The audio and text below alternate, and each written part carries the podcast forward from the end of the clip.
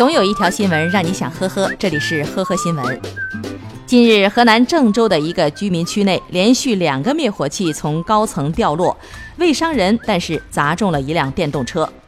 经排查，一家租户承认是他十三岁的孩子扔下的。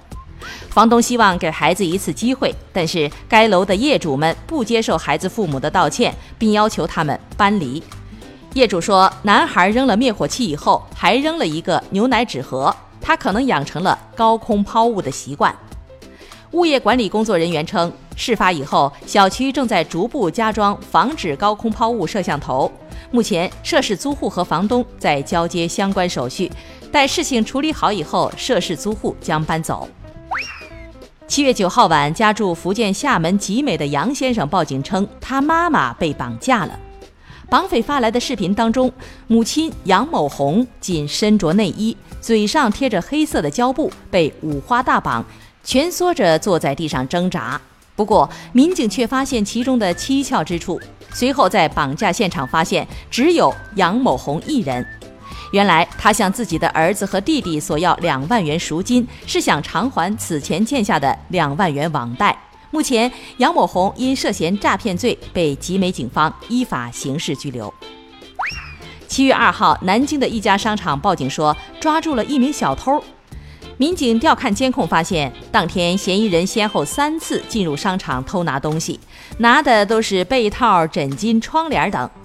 到了派出所，这位大妈说家里也不缺这些东西，也知道是不对的，也害怕也紧张。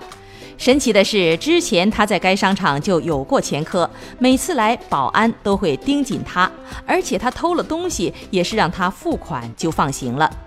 大妈说自己是心态问题。老公去世以后，她自己都不知道自己为什么有这种想法。民警建议，心理上有过不去的坎儿，建议她去看心理医生。今年七月一号，南京市华侨路派出所接到辖区某医院报警称，丢失了一箱医疗器材，而且价值不菲。民警查询监控发现，在医院收废品的李老汉拿走了这个放在电梯不远的拐角处一个公共区域内的纸箱子。他当时看到了纸箱里还有小盒子，但是字母他又不懂，以为是空药盒，就两元钱卖到了废品收购站。医院称，小盒内是医疗用的高曲度后稳定型人工吸骨骨，十余只，总价值二十二万多元。双方后来赶到废品收购站寻找，发现废品已经进入粉碎机了。警方认为，盗窃是以非法占有为目的，采取秘密窃取的手段占有他人财物。李老汉的行为是捡拾废纸箱，目的并不是要占用医疗器械、人工吸骨骨，也没有采取秘密窃取的手段，所以排除盗窃。事件属于民事纠纷，目前当事双方打算通过民事诉讼来解决。感谢收听今天的呵呵新闻，明天再见。本节目由喜马拉雅和封面新闻联合播出。